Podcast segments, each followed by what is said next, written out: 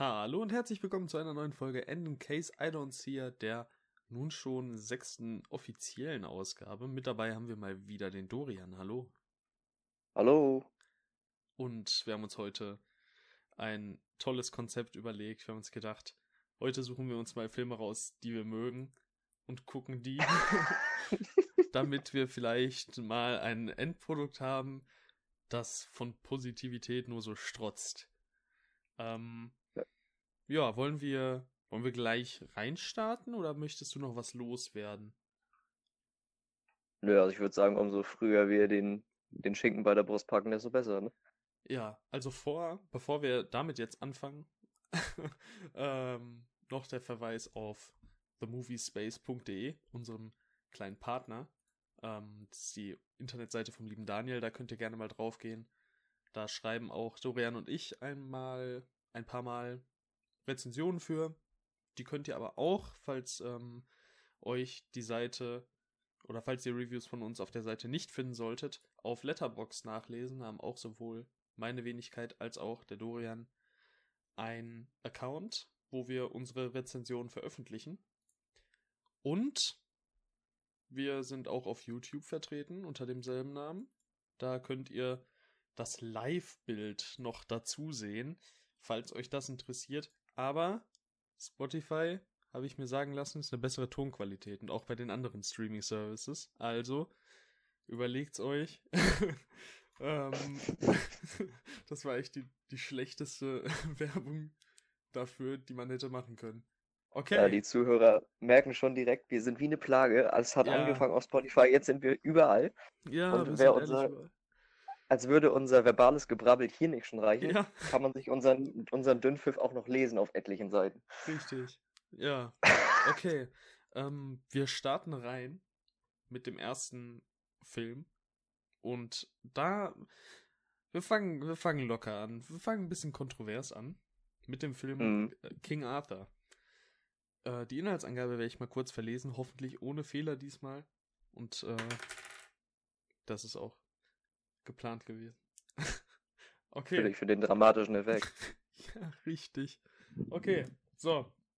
Wir müssen ein bisschen die, äh, die Ernstigkeit der Lage jetzt einmal verstehen. So, es geht nämlich um King Arthur. Als Weise aufgenommen. hey, Kollege. Sorry, sorry. Wo wo kommen wir denn dahin? Wir, wir sind noch keine drei Minuten in der Aufnahme und wir sind schon, als wären wir hier 40 Minuten dabei. Was soll das denn? Oh Mann, oh Mann, das wird, das kann ja was werden. Okay. Ah, wir finden uns rein. Mhm. So. Als Weise aufgenommen wächst der junge Arthur zu einem stattlichen Mann heran. Als er nichts ahnt von seiner königlichen Abstammung beim Versuch, das legendäre Schwert Excalibur aus seinem Stein zu ziehen, erfolgreich ist, beginnt eine erbitterte Fehde mit dem amtierenden König und Onkel von Arthur, Vortigern, um zu entscheiden, ganz gleich ob Arthur es nun möchte oder nicht, wer der wahre Herrscher ist. Du beginnst mal. Habe ich mir sagen Ja. lassen. Ähm, jetzt vor dem Gentleman war das der, der aktuellste Film von Guy Ritchie. Der hat sich ja mit Filmen wie Snatch und ähm, Sherlock Holmes so einen kleinen Namen gemacht. Ist sehr beliebt für seinen recht individuellen Stil, kann man so sagen. Also sehr hektisch sind seine Filme immer. Es gibt viel zu lachen, es wird nicht alles immer ernst genommen. Und so ist es auch im Falle von King Arthur Legend of the Sword. Das ist auch einer der Hauptgründe, warum dieser Film im Boxoffice damals massiv abgekackt ist. Denn erste äh, Kritiker warnten die, ähm, die Zuschauer wirklich wortwörtlich, so weit wie möglich Abstand von diesem Film zu gewinnen. Und ich kann verstehen, dass das für viele bei einem Quellenmaterial wie, wie der Artus-Sage einfach zu viel ist. Richies Stil, der auch hier wieder genauso auftritt, wie man es aus anderen Filmen von ihm kennt hat ein, es wird viel hin und her geschnitten, viel mit Flashbacks gearbeitet, dann wieder zurückgeschnitten in die richtige Zeitebene, nur damit einer einen Satz sagen kann und dann wird wieder Mhm. in den Flashback zurückgeschnitten. Das kann anstrengend sein. Und besonders bei so einem Film wie King Arthur ist es einfach irreführend manchmal, weil es nimmt so ein bisschen was von dieser Ewigkeit, die so eine Sage ja nun mal ausmacht. Ich habe diesen Film, als ich den das erste Mal gesehen habe, richtig gehasst. Also ich fand das ganz furchtbar. Okay. Und habe dann aber nach äh, mehrfachem Anschauen richtig, richtig zu schätzen gelernt, was Richie da gemacht hat. Denn das ist für mich letztendlich die größte Stärke des Films, nämlich seine größte Schwäche. Und das ist diese Erzählweise, die Guy Ritchie hier wieder auf seinen Film transferiert und seinen eigenen Stil reinbringt, der überhaupt nicht zum Thema passt. Richtig. Aber dadurch diesen King Arthur-Film wieder von allen anderen Filmen dieser Art abhebt. Und zudem hat er dadurch, ähm, dass er so einen charmanten Cast hat, mit äh, der bravourösen Führung von Charlie Hunnam, einen Schauspieler, den ich unfassbar gerne sehe. Und wie ich finde, auch für die Rolle von King Arthur, wie die Faust aufs Auge trifft, welche die diese, diese hektische äh, Dialogführerei mit äh, satten Sprüchen immer noch zwischendrin einfach perfekt rüberbringen können. Und ich habe ähm, deswegen sehr viel Spaß an diesem Film gefunden und habe ihn bisher auch immer noch, wenn ich ihn wiedersehe. Ja, also zuerst mal sollte von meiner Seite aus erwähnt werden, dass ich so ziemlich überhaupt nichts über die Artussage selbst sagen kann. Ich bin da absolut nicht äh, im Thema, auch wenn das so ein bisschen allgemein, allgemeinwissenmäßig ist. Ähm, ich bin da überhaupt nicht drin und ich kann mich auch nicht entsinnen, irgendeinen Film, der die Artussage schon mal befasst hat, gesehen zu haben. Aber im Grunde ist es mm, für mich immer so, ich brauche nicht die hundertste ähm, die hundertste Verfilmung von derselben Sage mit ähm, total treu zur Originalquelle äh, seiender Handlung. Und ich kann mir sehr gut vorstellen, dass Guy Ritchie hier super, super viel selbst draus gemacht hat. Ich meine, wenn man sich alleine den äh, Look von King Arthur manchmal anschaut, das passt teilweise überhaupt nicht in die Zeit. Und mm -mm. Aber es ist so voll egal, weil der Film einfach super viel Spaß macht. Der hat ein paar echt gute Action-Szenen. Ähm, der sieht richtig gut aus. Also der hat eine tolle Kameraarbeit, einen ziemlich guten Schnitt, finde ich. Der hat ein paar Szenen, wo der Schnitt richtig klasse ist. Der hat richtig starke Effekte. Ähm, ja, da also, war ich beim ersten Mal auch so weggeblasen von. Auf jeden Fall. Also der hat mich teilweise wirklich sehr, sehr positiv überrascht, was Effekte angeht. Und der macht halt einfach im Großen Ganzen Spaß. Der ist sehr kurzweilig. Und ja, also ich sehe ehrlich gesagt keinen anderen Kritikpunkt an diesem Film, auch wenn er manche Sachen natürlich nicht perfekt macht. Deswegen ähm, schon mal die Rechtfertigung für die Bewertung am Ende. Außer dass der Film sich halt nicht wirklich sehr getreu an der Vorlage hält. Und das kann man halt eben negativ werten oder auch nicht. Aber ich finde, so rein, rein technisch gesehen macht der Film nicht wirklich viel falsch. Gerade der Score und der Soundtrack, wie Guy Ritchie üblich, total obercool. also super passend und also passend zur, zur Art des Films, zur Stimmung des Films und so weiter. Und also ich hatte meine Freude mit dem, muss ich sagen. Mhm, auf jeden Fall. Es ist, also es ist für mich, klar, es, für viele wird es ein weiterer generischer Blockbuster sein, aber ich finde, irgendwas ist an dem, was ihn für mich von anderen Blockbustern abhebt. Auf jeden Fall. Und, und also ich denke mal, dass es viel mit dieser Coolness zu tun hat. Ich, ich, kann es wirklich nicht wirklich genau sagen. Also es ist, es hängt auf jeden Fall damit zusammen, wie Guy Ritchie diese, diese Sage auf die, auf die Kinoleinwand bringt, wie sie erzählt wird. Und das ist in Maßen auch nicht ideal. Das, äh, da muss ich mich auch so ein bisschen den negativen Stimmen anschließen. Aber andererseits finde ich es auch so frisch und spektakulär umgesetzt, das ist, ja, ich hatte es schon gesagt, die größte Schwäche des Films ist für mich seine größte Stärke und das ist diese Erzählweise. Ja, Weil die bringt auch irgendwie Spaß. Ja, auf jeden Fall. Und es gibt so ein paar Szenen, die sind so, also da, da zeigt Guy Ritchie wirklich förmlich den ähm, Leuten, die jetzt eine ernste Verfilmung davon sehen wollten, so den Mittelfinger. Es gibt ja. rel relativ gegen Ende diese Szene, wo er sagt, äh, wo er vor, vor so einer Tafel halt schön sagt, das ist eine Tafel. An ihr ist man. Oder irgendwie so in diesem Wortlaut. Also so total blöde, aber ein, also er nimmt das ganze Thema irgendwie total aus, aufs Korn. Er nimmt es überhaupt nicht ernst, was Ernstes zu machen. Und ich finde, also, das macht den Film so ein bisschen aus. Der macht einfach sein eigenes Ding und das hat mir ziemlich gut gefallen. Ich kenne mich auch absolut fast gar nicht mit dieser, äh, mit dieser Artus-Sage aus, aber was ich weiß, ist, dass die Tafelrunde wirklich ein Tisch ist, an dem Ja, gesessen ja, und klar. gegessen wird. Klar, aber ich meinte, äh, die Art, wie er das, ähm, wie er das quasi vorgetragen hat, da, das ist eine Tafel, man isst an ihr und weiter, dann geht sie Ja, einfach also weg. So, das Cha ist so, Charlie, was Charlie Hunnam da für Sätze von sich gibt und wie er sie betont, das ist wirklich Weltklasse. ja, Auch Charlie als Hunnam ist ähm, super. Ein anderes Beispiel, als ähm, er da von einer Abgesandten Merlins, ähm, naja, mitgenommen wird, damit er seiner eigenen Legende treu wird. Entdeckt er halt irgend, also findet er raus, dass sie eine Magierin ist und er meint er so, ah, ich habe schon lange keinen mehr von euch gesehen. Ich glaube, es gibt ein Wort dafür. Magier. Ich habe euch mir, ich habe mir euch irgendwie größer vorgestellt. Und ich dachte, Ja. ihr hättet einen Bart. Das ist auch so geil. komische Dinger da drin. Ähm, jetzt äh, ist mir dazu noch äh, eingefallen, ist natürlich sind nicht dazu noch nicht alle schauspielerischen Leistungen perfekt. Ähm, Nee, da gibt es ein paar Leute nicht. drin, die sind nicht so. Ich muss auch sagen, ich fand jetzt das Casting von Jude Law gar nicht mal so super. Nicht? Wobei, also, ja, also er, fasst, er passt optisch da so ziemlich gut rein, aber ich fand die Fehde irgendwie relativ unspektakulär an sich. Also ich habe da schon ein paar mehr ähm, Wortgefechte erwartet, sogar, muss ich sagen. Ja, ich finde trotzdem, dass Jude Law da einen relativ, ich will fast sagen, interessanten Bösewicht gibt. Der hat mehr an sich als, also klar, er ist in primärer Hinsicht auf jeden Fall total bösartig und machtversessen, aber es gibt auch andere Seiten an diesem Charakter, die in dem Film gezeigt werden, die ich Ja. ganz gelungen inszeniert finde, ohne jetzt da groß was wegnehmen zu wollen. Mhm.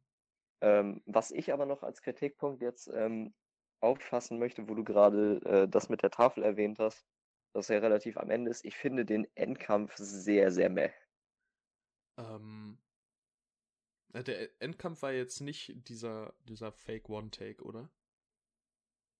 Nein, das Das war danach. davor. Oh, ja. Also das Ja, quasi das, das Ende zwischen, zwischen, ähm, zwischen Protagonist und Antagonist finde ich unfassbar unspektakulär. ja, also ich muss auch sagen, dass ich das ehrlicherweise schon wieder ziemlich vergessen habe. Mhm. Ähm, dafür aber die Szene, da, also der Kampf davor, der ist dafür umso cooler, finde ich. Also es war eine Ja, auf jeden Lieblingsszenen Fall. des Films. Es Es gibt gibt- richtig schöne Action-Szenen in diesem Ja. Film. Vor allem auch äh, einige coole Momente mit Tom Wu, dem Schauspieler, also der Mhm. George spielt. Ja, Chinesen George. Dieser George. Also ich war keine Ahnung so, aber also es ist so Lust, eigentlich, eigentlich ist es, es ist ein normaler Name, aber es ist halt so der Oberasiat und er ist einfach George. Ich fand das irgendwie Ja. ziemlich amüsant. Ich weiß nicht. Nenn mich Rassist, aber hey. Was soll man machen? Ja. Okay, also ja, und äh, Figurentiefe ist jetzt auch nicht so das größte Gut des Films. Sei noch. Nee, das nicht unbedingt, aber dafür sind alle wirklich so charismatisch, wie sie kommen. Ja, auf jeden Fall. Besonders Charlie Hunnam und Jude Law sind einfach, Charlie die sind eine Hunnam Präsenz. ist Charlie Hunnam ist auch in The Gentleman absolut top. Ähm, den hast du ja, glaube ich, noch nicht gesehen, oder? Nee, den habe ich Das- verpasst. Also ich habe bisher nur ähm, King Arthur, Sherlock Holmes und eben The Gentleman von Guy Ritchie gesehen und äh, The Gentleman ist absolut fantastisch, finde ich. Also den Ja. werde ich dir auf jeden Fall auch ans Herz legen jetzt. Ja, das ist auf jeden Fall auch ein Film, auf den ich Bock hätte. Weil das, ich habe ja Trailer und alles gesehen, das sieht wirklich nach einem Film für mich aus. Das ist Ja, sehr und Charlie spaßig. Hunnam ist halt richtig, richtig cool in diesem Film. Und spätestens bei Matthew McConaughey bin ich sowieso drin, weil der ist auch so, der ist so eine Rampensau. Aber Ja, aber der, der, dem, der beste, dem, Der Beste in Ja, The bitte? Gentleman ist ähm, auf, auf jeden Fall Hugh Grant und dann dicht gefolgt von Charlie Hunnam und Colin Farrell und dann kommt erst Matthew McConaughey. Mhm. Also da ist irgendwie der, der Nebencast ist da so phänomenal. Also ich finde es richtig schade, dass es ein 2019er Film ist. Ja. Tja, okay. Ähm, wie viele Punkte gibst du dem Film, dem Film denn? Ja, ich gebe äh, King Arthur Legend of the Sword 7 von 10 Punkten. Ich finde, die, äh, jeder Kritikpunkt an diesem Film ist schon berechtigt.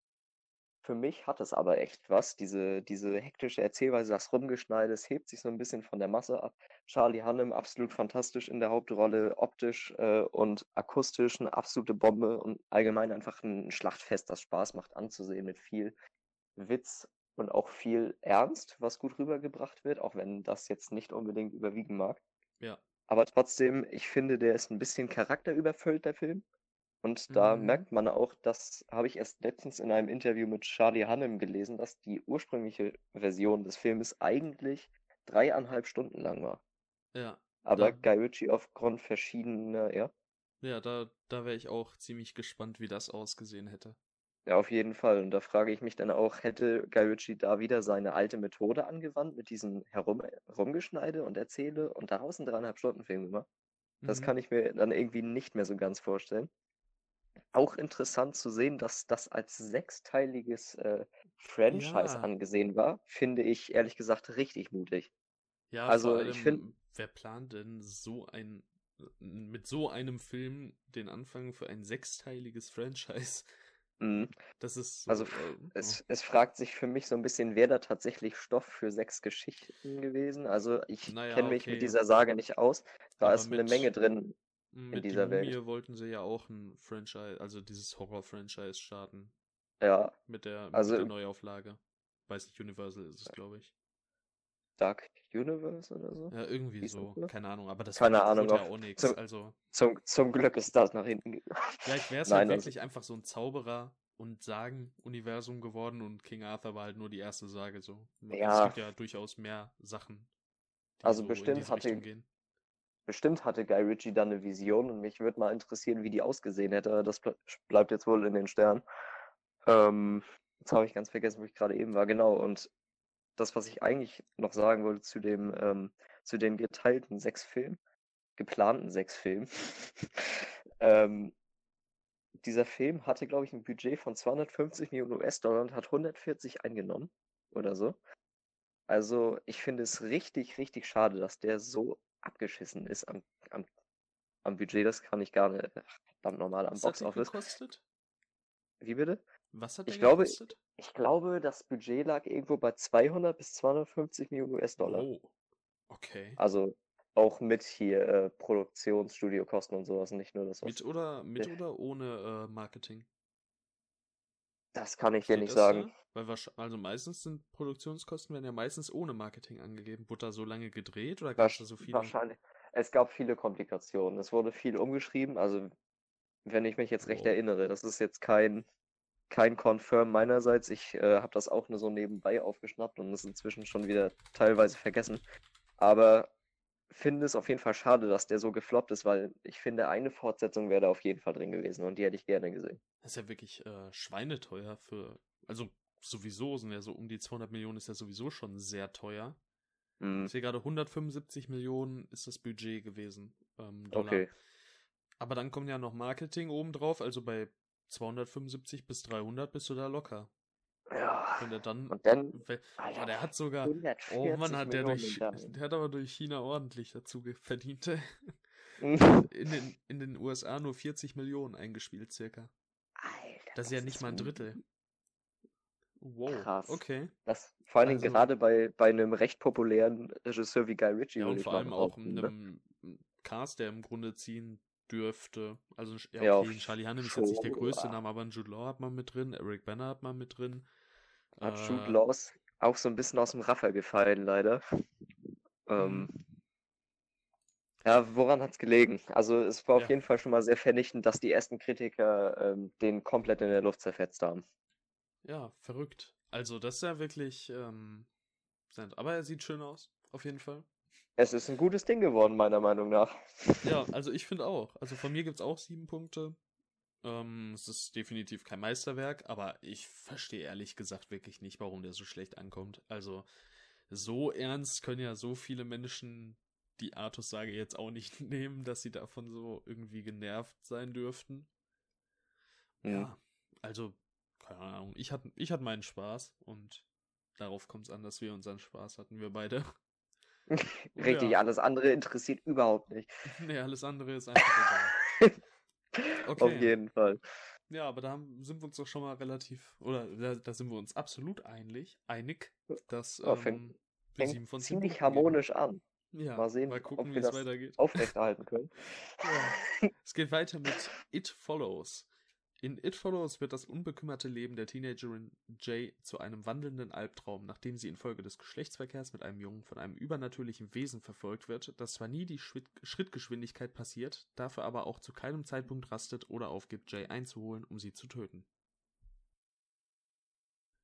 So, was äh, sagen wir dazu?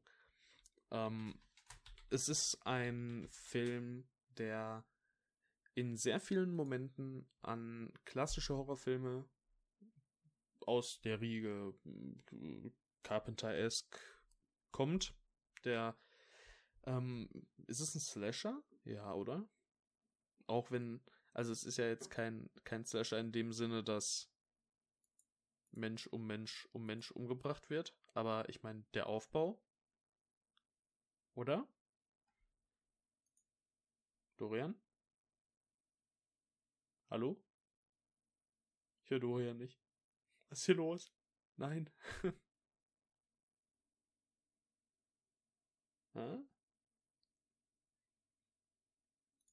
Kannst mal in die Podcast-Absprachen schreiben, sollte irgendwas sein. Es sieht so aus, als wärst du einfach, einfach stumm geschalten oder so. Oh, mir wird gesagt, ich sei auch weg. Hörst du mich wieder? Hörst du mich wieder? Hallo, Tim? Tim? Ja, jetzt, jetzt geht's wieder. Okay, leichte Komplikation, ist egal, wir sind wieder da. Ähm, hast du noch die Inhaltsangabe mitgehört? Ja, ne? Alter, überhaupt gar nicht. Also das letzte, was ich gehört habe, der nächste Film ist und dann war weg.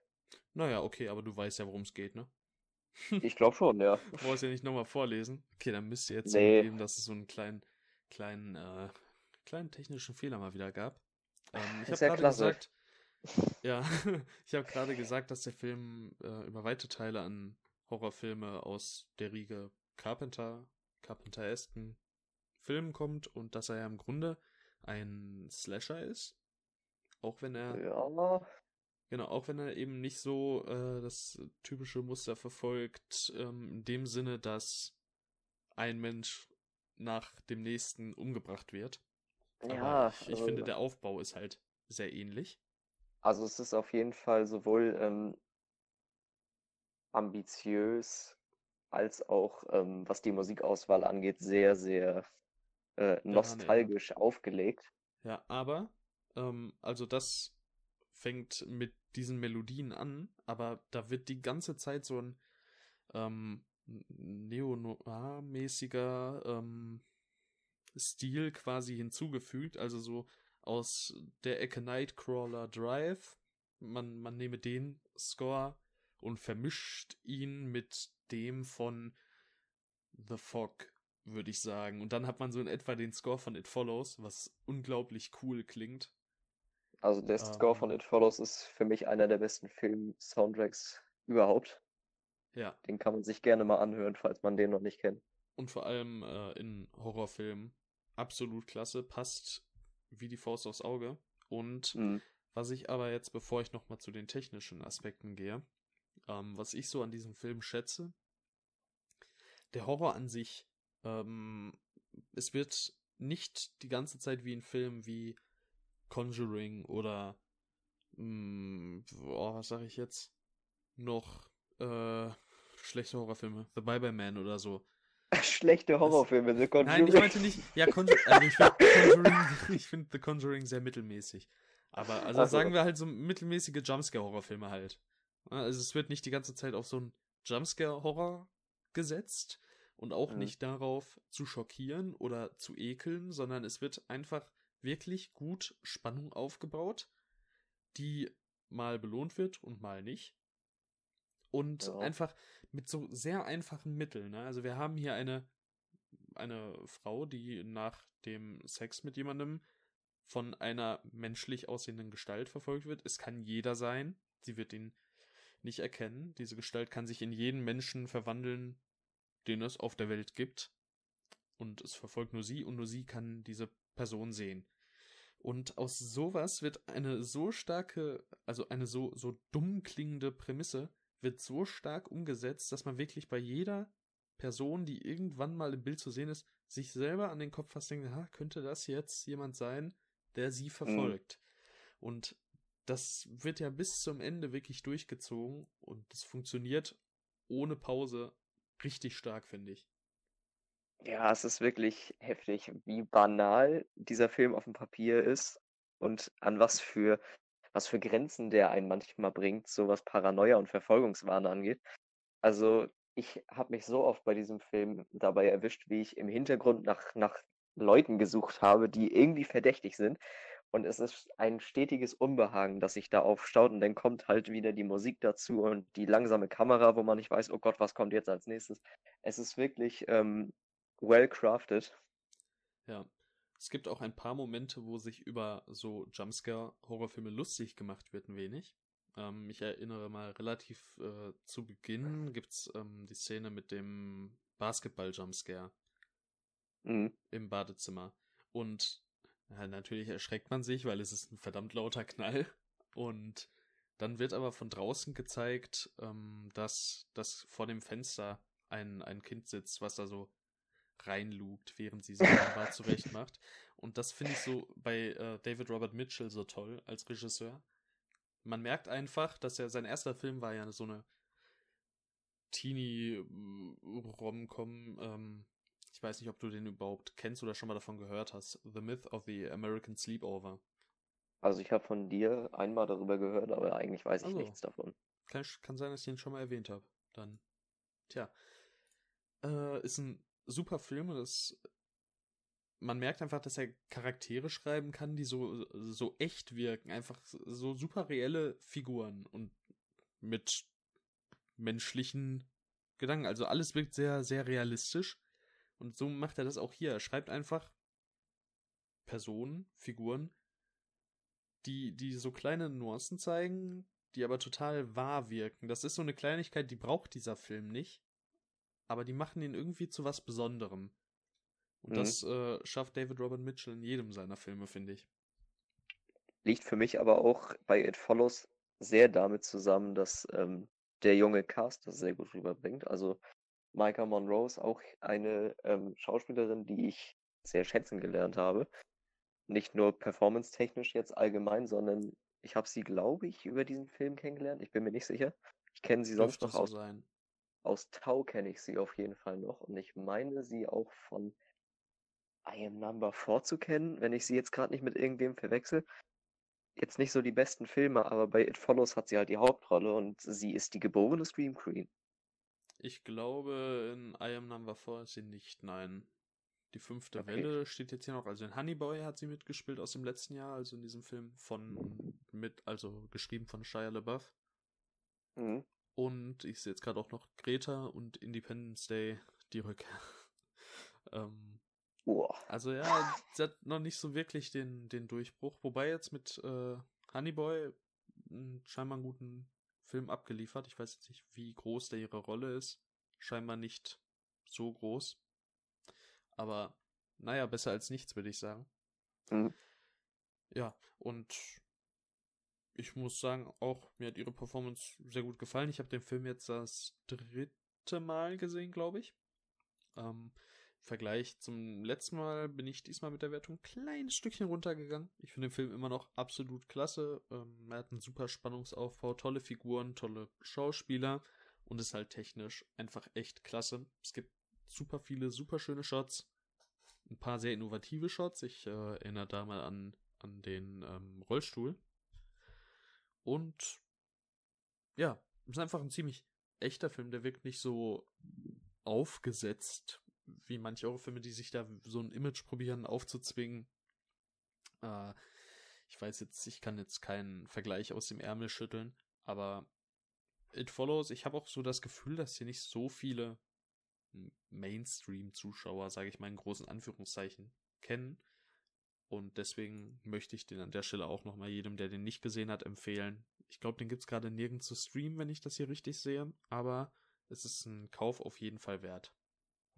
Ja, besonders für Horrorfans ist das, man darf sich von dieser, von dieser trivialen Grundprämisse nicht, nicht absch abschreiben lassen. Das hab, ist uns nämlich damals fast passiert, als ich den mit einem Kumpel gesehen habe und wir halt nach einem Horrorfilm gesucht haben. Dann halt so gesagt haben, hier, was ist das da so? Hier, der hat einigermaßen gute Bewertung. Und dann stand halt da dieser Inhalt und wir haben uns so gedacht, na, ich weiß ja nicht. Das klingt Ja. wirklich richtig lahm. Aber wir wurden echt zum Positiven überrascht. Ja. Ähm, hab den inzwischen, glaube ich, auch tatsächlich dreimal gesehen und fand ihn mit jedem Ansehen auch immer besser. Das ist doch wunderbar. Also der Film hat ja auch im Grunde eine ziemlich offensichtliche und gute Message.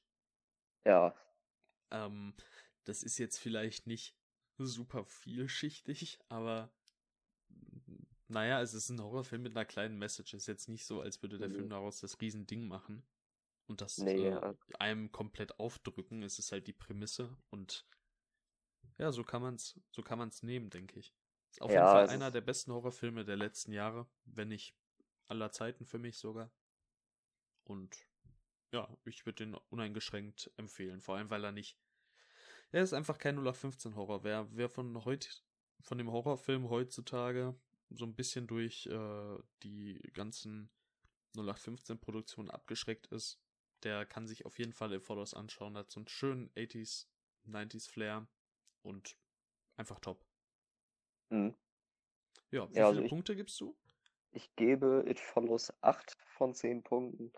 Ich finde den technisch äh, ist der eigentlich sogar top-notch. Also ich habe da nichts dran auszusetzen. Kameraführung ist Weltklasse, die musikalische Untermalung erzeugt eine Stimmung, die ist wirklich unfassbar, wenn man sie nicht selbst erlebt oder gesehen hat. Ähm, gute Darsteller. Ich finde jetzt nicht so wie du alle Figuren wirklich toll. Also ich finde, man hat eine, eine Hauptfigur, an der man sich ähm, orientieren kann, aber alles darum finde ich blass. So, das Ja, ist jetzt also- kein großer Pull-down-Faktor für mich. Ähm, Ich, ja, ich gebe da nochmal ganz kurz meinen Senf dazu. Ähm, Ja. Ich finde zumindest die Figur des Paul noch. Also ja, das ist der Typ, der so ein bisschen in, in sie äh, sich verguckt hat, schon seit Kindheitstagen. Und ich finde die noch ziemlich gut geschrieben. Das sind wieder diese Kleinigkeiten, die eben so David Robert Mitchell Filme ausmachen. Ich meine, es gibt nur drei bisher, aber in jedem davon ist es so. Und Hm. äh, das ist eben noch ein Punkt, der mir besonders gut bei diesem Film gefällt, weswegen ich ihn noch ein kleines bisschen höher bewerte. Ich hatte ihm ursprünglich viereinhalb Sterne, also neun Punkte gegeben. Mittlerweile ist er jetzt runter auf achteinhalb von zehn Punkten. Aber ich kann mir durchaus vorstellen, dass er beim nächsten Mal schon wieder hochklettert und dann vielleicht mal wieder runter und wieder hoch. Also der ist auf jeden Fall in, in dieser äh, Region, was Rating angeht, festgefahren. hm. Rausfallen wird er da wahrscheinlich nicht mehr. Nee. Gut. Ähm, haben wir noch irgendwas zu dem Film zu sagen? Einziges, was ich noch als äh, Kontrapunkt zu sagen hätte, dass manche ähm, Charakterentscheidungen, äh, äh, einige Charakterentscheidungen etwas fragwürdig sind, zumindest in meinen Augen. Aber das ist ja ein Horrorfilm jetzt auch üblich. Und Ja. es ist ein Film, da kann ich schon drüber hinwegsehen, aber an manchen Stellen war ich dann schon ein bisschen genervt. Ja. Äh, es gibt Schlimmeres, würde ich sagen. Ja, auf also jeden Fall. gerade bei Horrorfilmen ist jetzt natürlich nicht jede Entscheidung nachvollziehbar, aber das ist in den einfach in den wenigsten Filmen des Genres so. Da Ja. gibt's immer. Es ist ja mehr oder weniger schon zu einer Angewohnheit des Genres geworden, dass Figuren nicht Fall. die cleversten Entscheidungen treffen. Ja, Anders hab würden ich- viele Horrorfilme auch überhaupt nicht funktionieren. Da habe ich gestern so ein Beispiel bei dem Film Wrong Turn gesehen. Ey, also ich glaube, da könntest du dich auch wirklich grün und blau ärgern an dieser Oh, Figur. ich ärgere mich oft genug grün und blau.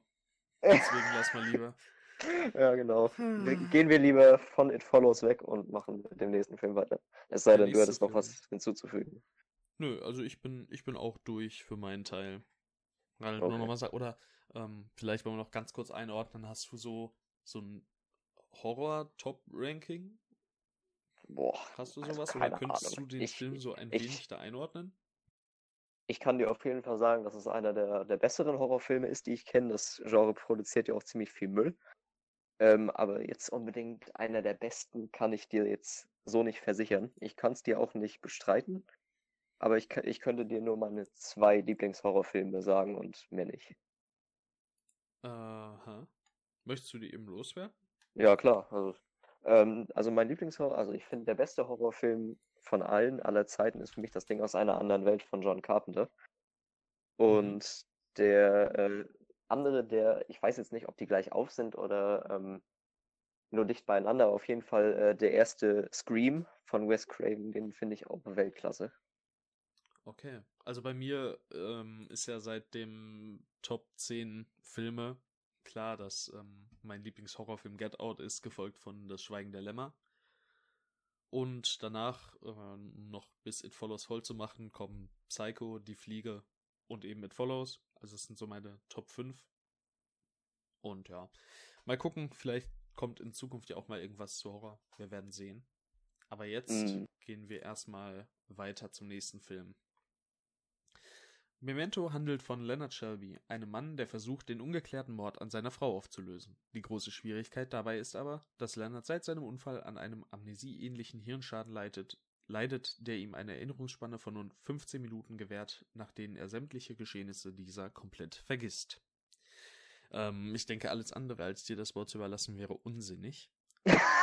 Deshalb, ähm, hier, du hast, du hast freien Lauf, bitteschön. Okay, also wer sich vielleicht an die Top 10 Folge zurückerinnert, weiß, dass Memento einer meiner Top 10 Lieblingsfilme ist. Ähm, und auch mein Lieblings-Nolan-Film. Mit dem hat er ja quasi auch dann letztendlich den großen Sprung zum Kultregisseur gemacht. Man, Alter, Memento ist ja ein, ein sehr populärer Film geworden. Und ähm, ich finde, dass die Geschichte, also jetzt bezogen auf auch auf die Inhaltsangabe, die Tim gerade vorgelesen hat, finde ich schon mal die Prämisse von Memento vollkommen genial. Und als ich das gelesen habe, das war sogar noch vor meiner Zeit als großer Filmfreund, ist das ein Film gewesen, der bei mir auf großes Interesse gestoßen ist, weil ich mir dachte, das klingt super interessant. Und habe mir diesen Film dann auch recht schnell besorgt und angesehen und war so weggefetzt von dem, was ich gesehen habe. Also ich habe noch kaum so etwas clever verpacktes gesehen. Also der Film ist ja auch, ähm, Hauptmerkmal des Films ist, dass er rückwärts erzählt wird. Ja, Und- mehr oder weniger, ne? Also es gibt ja zwei verschiedene Erzählstränge quasi. Ne? Ja, also es wird ja. gewechselt zwischen Farbbild und Schwarz-Weiß und wir haben einmal das Schwarz-Weiß-Bild, das quasi vorwärts verläuft, abgewechselt mit dem Farbbild, was rückwärts verläuft. Sprich, wo Szene 1 anfängt, endet Szene 2. Klingt super verwirrend und so viel kann gesagt werden, man muss die 113 Minuten, die der Film läuft, auf jeden Fall am Ball bleiben. Man darf da nicht irgendwie sein Handy rausholen und mal eben irgendwie ein Ründchen von irgendeinem Spiel zocken oder so. Das kannst du einfach nicht machen, weil du wirst wirklich alles, was du siehst, brauchen. Es gibt Mhm. keine Szene, die unnötig ist. Es gibt keine Szene, die nicht die Story voranbringt, auch wenn es sich erst gegen Ende alles zusammenfügt. Du musst am Ball bleiben, du musst weiterschauen, möge es noch so verwirrend erscheinen. Und ich finde, ähm, es wird auf jeden Fall belohnt. Die Erzählweise geht voll auf. Es ist, es ist ein Gimmick, das auf jeden Fall nach hinten losgehen kann. Aber Nolan hat es hier absolut perfekt gemeistert. Auf jeden Fall. Ich finde es auch erstaunlich bei Memento, dass Nolan da einen Film geschaffen hat, der rückwärts erzählt, viel mehr Spannung aufbaut, als das vorwärts könnte. Also zumindest kommt mir das so vor. Dadurch, also ich kann das gar nicht richtig beschreiben, aber irgendwie habe ich so das Gefühl, dass dieser Film mit seiner Rückwärtsstruktur da so viel mehr aus dieser Geschichte rausholt. V- Vorwärts wird sie gar nicht funktionieren. Überhaupt kein Stück. Denn du musst dir ja mal überlegen, was ja die Auflösung des Films ist. Ja, Was, Mhm. was der, der große Boom ist. Oh, das, das ist passiert. Wenn du das am Anfang des Films siehst, dann ist ja der Rest der Handlung sowas von egal. Da hätte ich mal eine kleine Anekdote zu erzählen. ähm, hab sehr guter. Ja. Ga- Ganz kurz, ich habe äh, da mich auch schon mal Gedanken bezüglich ähm, der Idee gehabt, den Film mal vorwärts zu schauen, beziehungsweise ob's hatte ich mir die Frage gestellt, ob es davon einen Fan-Cut oder sogar einen offiziellen Cut gibt, der quasi alle Fragmente in die richtige Reihenfolge bringt. Aber jetzt mal ganz ehrlich, das wäre ja der unspektakulärste Film aller Zeiten. Das Lass mich erstmal ausreden. Oh nein, was kommt Du wirst, jetzt? dich, Ich du, wirst dich, du wirst dich gleich bei einer Person entschuldigen müssen. Und Oh, zwar oh. hat ein sehr guter Freund von mir sich damals die Blu-ray von Memento gekauft und in den Extras findet man die Geschichte komplett strukturiert, wie sie vorwärts zusammengehört, erzählt und er hat aus Versehen diese Version Als, geguckt. als Schnittfassung. Also Ah, okay, quasi. Mhm. die, die komplett äh, zusammengesteckte Geschichte, so wie sie chronologisch abgelaufen ist. Also den Ich, Film. hat, ich hatte mir das geguckt. nämlich äh, auch im Kopf gehabt, ob es das als, als extra auf der Blu-ray oder DVD gab. Ich habe irgendwie im Kopf, dass ich die mal irgendwoher hatte. Ob ich mir die von wem ausgeliehen habe, ob wir die besitzen, ich weiß es nicht. Ähm, aber ich hatte das im Kopf, dass es das geben könnte. Deswegen, jetzt gerade, weil ich ja gesagt habe, Fancut oder als offizielles Extra, dann gibt es es tatsächlich so. Mhm. Oh, dann bin ich jetzt ja mal gespannt, was jetzt Und- kommt. Dieser Kollege, fühle dich übrigens an dieser Stelle gegrüßt, falls du das hörst, ähm, hat diesen Film vorwärts geguckt und mir dann im Nachhinein davon erzählt und meinte so, ja, ich habe ja Moment, äh, Memento gesehen und der war absolut Weltklasse. Und ich so, ja, ist doch krass, wie der Film so rückwärts erzählt wird, ne? Und er so, wie rückwärts? Und ich dann so, Moment mal. Und dann haben wir so drüber gesprochen, er so, oh Gott, ich habe den Film vorwärts geguckt. Ja, Aber er der- fand, er, er fand, vorwärts überhaupt keine Spannung oder so er, er, er findet, dass die Geschichte trotzdem vollkommen gezogen hat.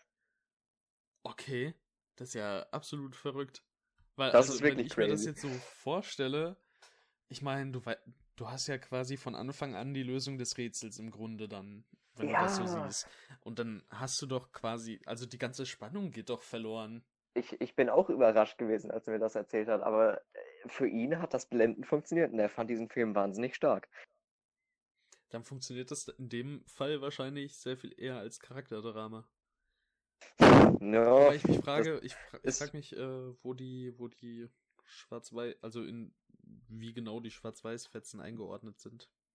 das weiß ich jetzt auch nicht. Also es ist ja, ich weiß nicht mal, ob das denn überhaupt noch schwarz-weiß ist. Oder ob die das dafür denn halt extra so in Farbe gemacht haben. Weißt du, dass es halt ein ganz normaler Film ist, so gesehen. Aber ich fand das auf jeden Fall super interessant, als er mir das erzählt hat. Ja. Das war ein sehr witziges Gespräch. Als ich ihn Das denn, kann ich mir vorstellen. als ja. ich ihm dann offenbart hatte, dass der Film eigentlich rückwärts erzählt wird teilweise. Verrückt.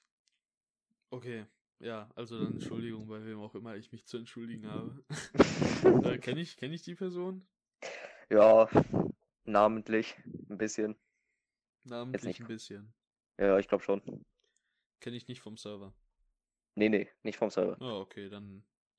Dann ist mir das egal. Oh. Nein, Quatsch. Also sei gegrüßt auf jeden Fall an der Stelle. Ähm, okay, ja, dann ist es wohl doch so. Naja, ähm, ganz kurz, also Gimmick funktioniert wunderbar. Scheinbar funktioniert es auch ohne Gimmick wunderbar. Man weiß es nicht. Also ich werde das Experiment irgendwann mal wagen. Mal sehen. Ähm, kommen wir vielleicht noch ganz kurz auf Guy Pierce und seine Figur zu sprechen.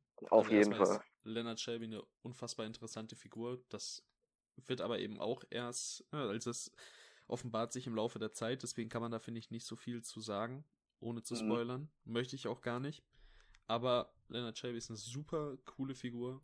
Toller Charakter. Und Guy Pierce spielt ihn hervorragend. Also, Mhm. wie er teilweise diese, diese Verwirrung, die er auch selber hat, an den Tag bringt. Äh, es ist einfach klasse. Ich kann mir auch ehrlich gesagt niemanden so wirklich in dieser Rolle vorstellen. Manchmal hat man ja so Filme, wo Rollen einem wirklich ins Gesicht springen und du denkst, okay, da hätte die, dieser Schauspieler oder diese Schauspielerin hätte voll in diese Rolle gepasst. Mhm. Äh, keine Ahnung, wer das hier sein könnte. Außer Guy Pierce, wie er es gemacht hat. Er hat auf jeden Fall einen absolut eigenen Art, diese Figur zu spielen. Er hat eine Ja. absolut eigene Art. Ja, das war richtig, oder? Doch, doch, war richtig. Okay. ich bin schon verwirrt. Ne, also top. Einfach nur top. Der ganze restliche Cast ähm, ist auch echt gut. Auch wenn da jetzt, also wirklich, Guy Pierce ist das absolute Highlight in Sachen Cast. Da braucht man sich nichts vormachen. Ja, es Ja. ist, es ist wirklich klasse, wie er diese, diese, also dies, ich finde, ohne jetzt, ich glaube nicht, dass das groß was vorweg, vorwegnimmt, Leonard Shelby ist eine unglaublich tragische Figur. Und Guy Pearce schafft das, diese, diese, diese, diese Rolle so tragikomisch rüberzubringen. Also es gibt auch Szenen, da habe ich mir wirklich die Augen ausgeheult vor Lachen. einfach nur, wie manche Szenen von Guy Pearce da dargestellt werden, das ist Wahnsinn. Und ähm, dadurch, dass Guy Pearce das auch auf der dramatischen Seite so gut spielt in gewissen Szenen, connectet man sofort mit Lennart. Und diese Geschichte interessiert einen und deswegen funktioniert für mich diese, also es ist einerseits ein sehr, sehr spannender Krimi und andererseits ist es auch eine, ja, ein interessantes Charakterdrama, was rückwärts wie vorwärts funktioniert. Ja, scheinbar vorwärts. Ja. ja. Ich genau zu sagen. ähm, ja, nochmal audiovisuell ist es jetzt kein Meisterwerk, finde nee. ich persönlich. Also es hat eine nicht gute unbedingt. Kamera, es hat einen guten Schnitt, es hat einen guten Score, aber es ist nicht mehr.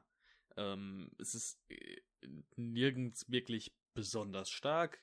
Es hat keine Schwächen. Das muss man aus dem Weg schaffen. Ich meine, wir haben den Kameramann von zum Beispiel Inception, The Prestige, äh, der Batman-Reihe, von der ich ja bekannterweise kein Fan bin.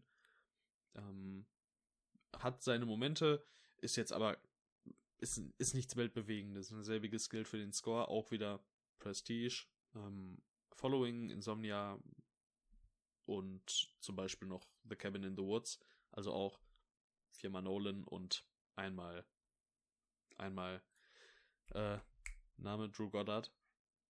Ist auch gut, aber ist auch nicht so, dass man da jetzt sagt, wow, das hat jetzt, äh, oder das ist jetzt zum Beispiel auf It Follows Niveau. Da ist It Follows auf jeden Fall ein ähm, auf technischer Ebene wesentlich besserer Film, würde ich sagen. Mhm. Ja, aber der Film Memento legt es auch ähm, nicht darauf an, irgendwie audiovisuell zu punkten, sondern es ist halt einfach die Story und die Umsetzung und das Gimmick, das man vielleicht nicht gebraucht hätte. jo, okay. Haben wir noch was dazu zu verlieren oder war's das? Nee, also Memento ist ein Film, über den ist halt schwierig genau einzugehen. Ich kann zu diesem Film nur sagen, dass er alles, was er macht, wirklich klasse macht. Und deswegen kriegt er von mir die 10 von 10. Ist nicht umsonst einer meiner Lieblingsfilme. Ähm, mag für manche vielleicht zu anstrengend sein, das ist verständlich. Also ich habe den auch schon mit einem Kumpel geguckt. Äh, der meinte, also das war jetzt so gar nicht meins, weil ich da einfach Ja. nicht hinterhergekommen bin. Ähm, Ja, ist so, ja, man muss das passiert. Ist vollkommen normal, dass man den, also der Film ist jetzt kein, es gibt siegessichere Filme, die man empfehlen kann, aber auf jeden Fall ist Memento dennoch einer, den man gerne mal gesehen haben sollte. Ja, also ich habe ihn auch mit einem Kollegen geschaut und ich glaube, der hat ihm dieselbe Punktzahl wie ich gegeben. Ich sehe jetzt gerade hier, jetzt müssen wir nochmal hetzen, der Andi. Zwei von fünf, was ist denn da los? Ähm, Die Legende? ja überhaupt nicht. Die Legende, ja. Na, also ich glaube, der muss da gleich noch ein mal, Hühnchen rupfen.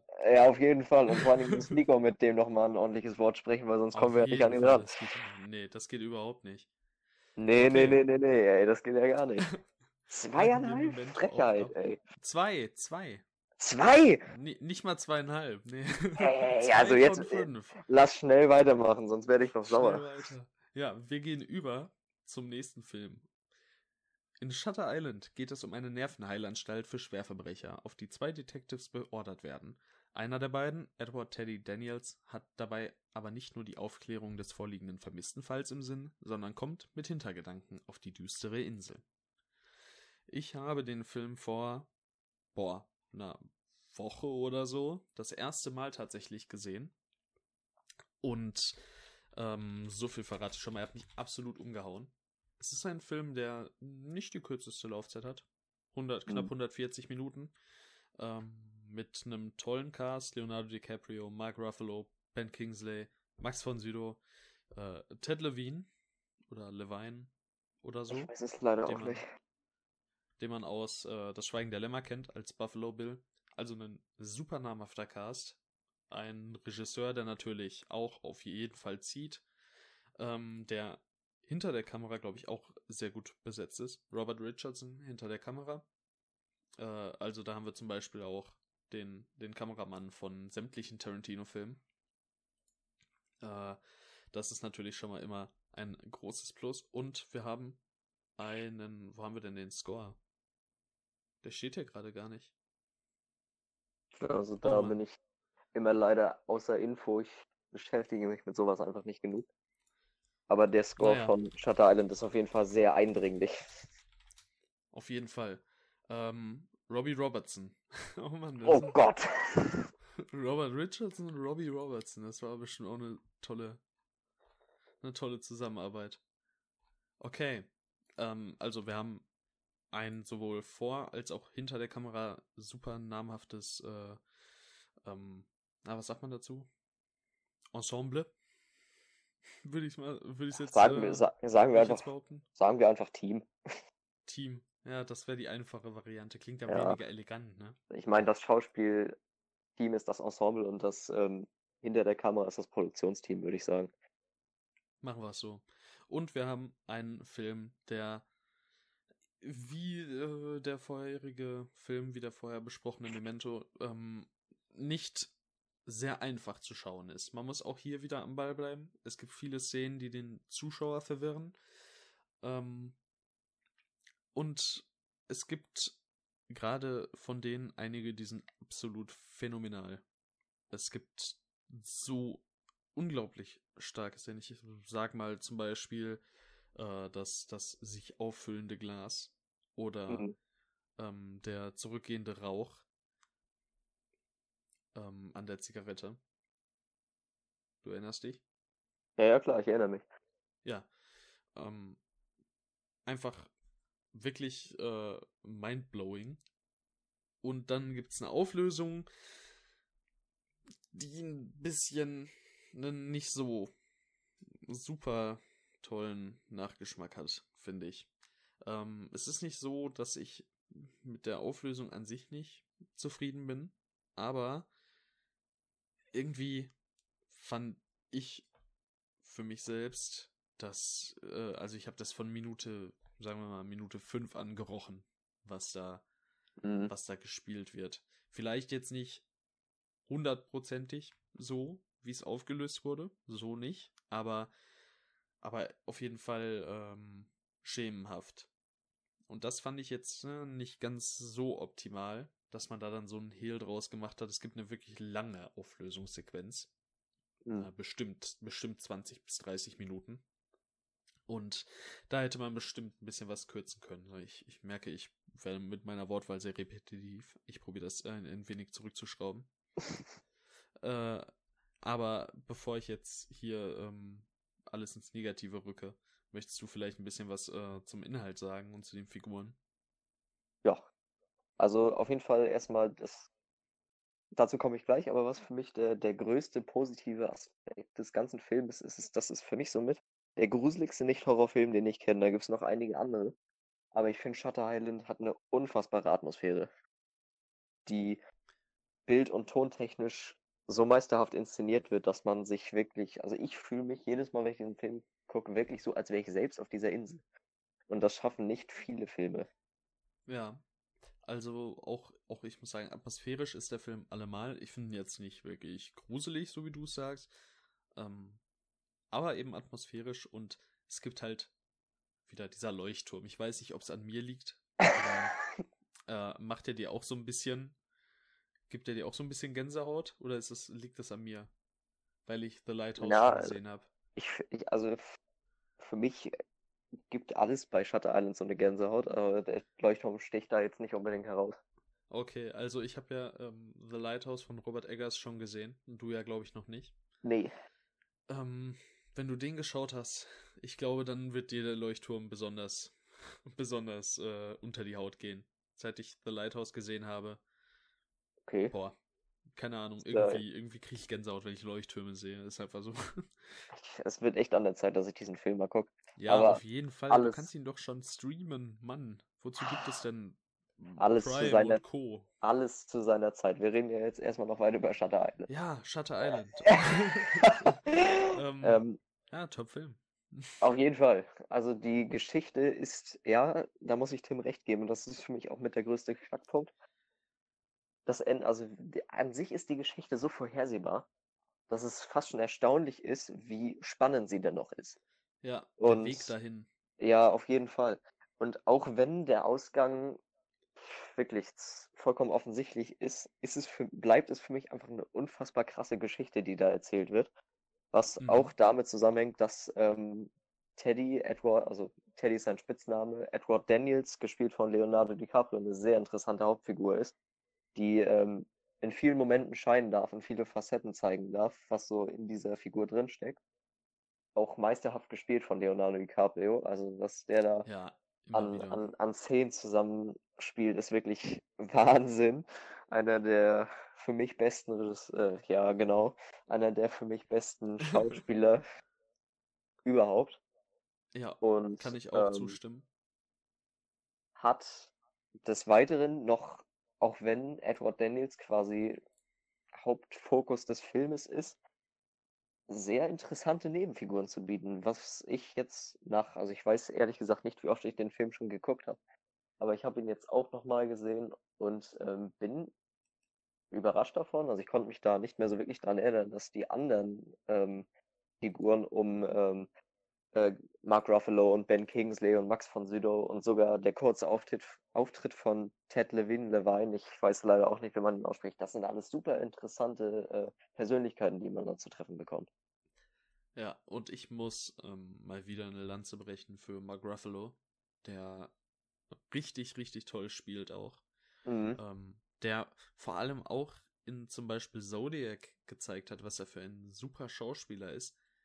Aber wo, wo ich so das Gefühl habe, dass er irgendwie nur in Marvel-Filmen mitspielt und da so wirklich die Aufmerksamkeit für kriegt. Ich meine, ich muss sagen, ich habe zum Beispiel äh, Collateral sehe ich jetzt hier oder Begin Again ist ja, glaube ich, ein relativ. ja oh Gott, Letterbox hat, glaube ich, Probleme. Ähm, Begin Again ist, glaube ich, auch noch ein Film, der gemocht werden könnte. Oh Mann, es tut mir leid, ich kann es jetzt nicht wirklich nachschauen, weil Also, scheinbar Darf ich da mal kurz eine, darf ich da mal kurz ja. eine Frage einschmeißen? Collateral, der mit Tom Cruise? Ich könnte es dir. Also der aus 2004. Ja. Da spielt Mark Ruffalo mit. Oh ja. Scheinbar. Oh, ich erinnere mich. Oh mein Gott. Aber wenn du jetzt gerade meinen Bildschirm sehen könntest, äh, Letterboxd hat gerade absolut, absolute Probleme. Ja, hm, ähm, das ist leider bekannt auf der Seite. Ja. Okay, nichtsdestotrotz, äh, Now You Now You See Me, da hat er auch in beiden Filmen mitgemacht. Boah. Ich mag die sehr. Ich mag Ich- die sehr. Ich mag den ersten. Ich finde seine Rolle jetzt nicht so top da, aber er spielt auch da gut. Also er ist auf jeden Fall ein super Schauspieler. Ich weiß nicht, warum Mhm. er irgendwie nicht in nicht in mehr großen Filmen mitspielt. Ich weiß auch nicht. Könnte es auf jeden Fall. Also, Marvel ist halt ein großer Name, ne? Und ich denke Ja, bei, sicher. bei Leuten wie, wie äh, Robert Downey Jr. auch immer direkt an Iron Man. Ja, klar. Aber Mark Also- Ruffalo läuft irgendwie so unterm Radar. Jetzt, wo du es Ja. sagst, das ist, da habe ich so nie drüber nachgedacht. Aber das ist ja Ich sehe gerade auch der Film Dark Waters. Das ist so eine äh, True Crime Story, wo er, ich glaube, er spielt einen Anwalt. Ich kann es jetzt wieder mal nicht sagen. Er spielt auf jeden Fall mit. Ähm, es geht um so äh, eine, eine kleine ähm, Krise. Ich bin da auch nicht so drin. Ich habe es nur in, einem, in einer Zeitschrift gelesen. Äh, wo es um so einen um so einen juristischen Fall geht ähm, mit mit Chemieabfällen im Abwasser. Mhm. Und da spielt er auch mit, der hat einen 3,7er Average hier. Ich habe ehrlicherweise gedacht, dass es so ein 2,5er Direct-to-DVD-Film sein wird. Ähm, Okay. Aber scheinbar scheint der ganz gut zu sein. Da werde ich mir den auf jeden Fall mal anschauen. Mhm.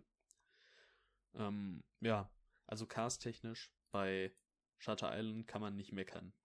Mhm, Und jeden Fall. inhaltlich, bis auf die Tatsache, dass es super vorhersehbar ist, in, in Ansätzen super vorhersehbar ist, auch nicht. Aber irgendwie hat so einen Fadenbeigeschmack. Ich meine, der Film könnte perfekt sein. Wäre er nicht so Ja. vorhersehbar ein bisschen. Also, er ist nicht so vorhersehbar, aber ja. Es ist trotzdem irgendwie ein Film, bei dem ich diesen Kritikpunkt fast schon überschauen möchte, weil es Ja, trotzdem so gut, so gut zusammengesetzt ist, die Geschichte, in allen einzelnen Ele- Elementen, die da gezeigt werden. Ähm, Ja. Ich habe das Buch nicht gelesen, würde ich aber Es gerne gibt mal. davon ein Buch. Ja, ja, das basiert auf dem Buch. Normalerweise weiß ich sowas doch. Auf jeden Fall würde ich das echt gern mal lesen. Ob, also der Film ist ja doch recht populär und hat unfassbare Kritiken. Ähm, 3,9 von 5. Ich wüsste aber, Letterboxd Average. wüsste aber trotzdem gern mal, wie das Buch so ist. Weil ich glaube auch, dass, äh, dass das geschrieben auch richtig gut rüberkommen kann. Mhm. Ja, doch, also dann muss ich mal schauen, wenn ich das mal irgendwo in die Finger kriege, vielleicht werde ich das mal machen. Ich bin ja auch gerade aktiv dabei, äh, Dune zu lesen. Mhm. Als Vorbereitung auf den Film von Denis Villeneuve, der scheinbar Ende des Jahres kommen soll. Ob daraus was wird, wegen diversen Sachen, ne? Weiß man nicht so genau. Ja, aber da muss ich auch sagen, also wenn der Film so gut wird wie das Buch, ich freue mich drauf. Es gibt ja schon eine Dune-Verfilmung, glaube ich, aber die Ja, soll ja, ja recht, recht extremmäßig sein. Also ich kenne davon nichts. Ja, ich habe nur einen Clip gesehen mit äh, Schilden, mit Schilden, also so Körperschilden. Es sah ziemlich ziemlich scheiße aus.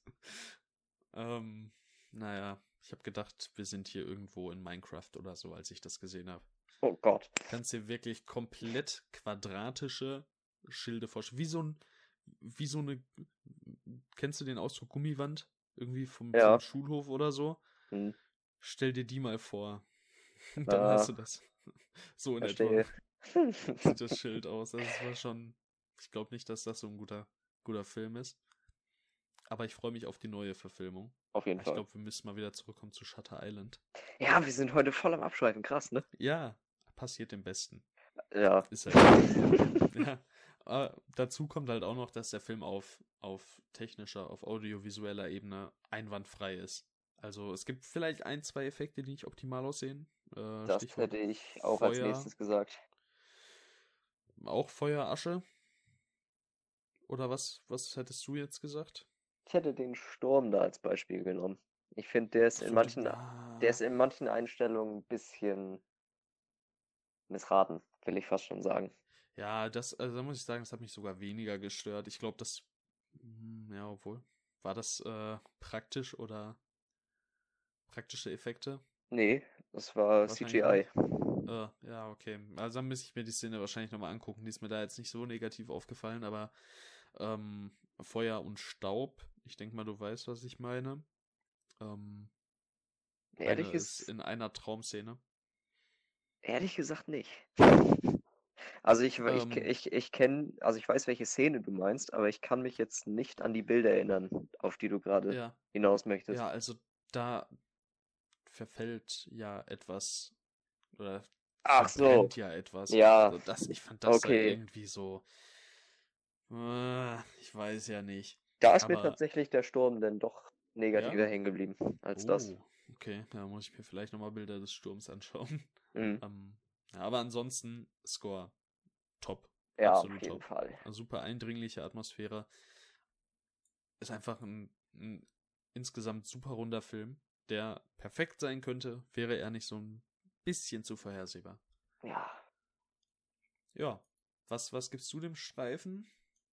Ja, also ähm, eigentlich in den meisten Punkten komplett überragender Thriller ähm, mit einer sehr spannenden Geschichte und, und einer guten Aufmachung. Ähm, gebe ihm denn für die Vorhersehbarkeit der Geschichte trotzdem noch 9 von 10, weil, naja, er ist. Also ich, ich habe an diesem Film nicht wirklich so mega viel auszusetzen, dass es eigentlich einen ganzen Punkt abziehen wert ist abzuziehen, aber trotzdem kann ich ihm dafür nicht die volle Punktzahl geben.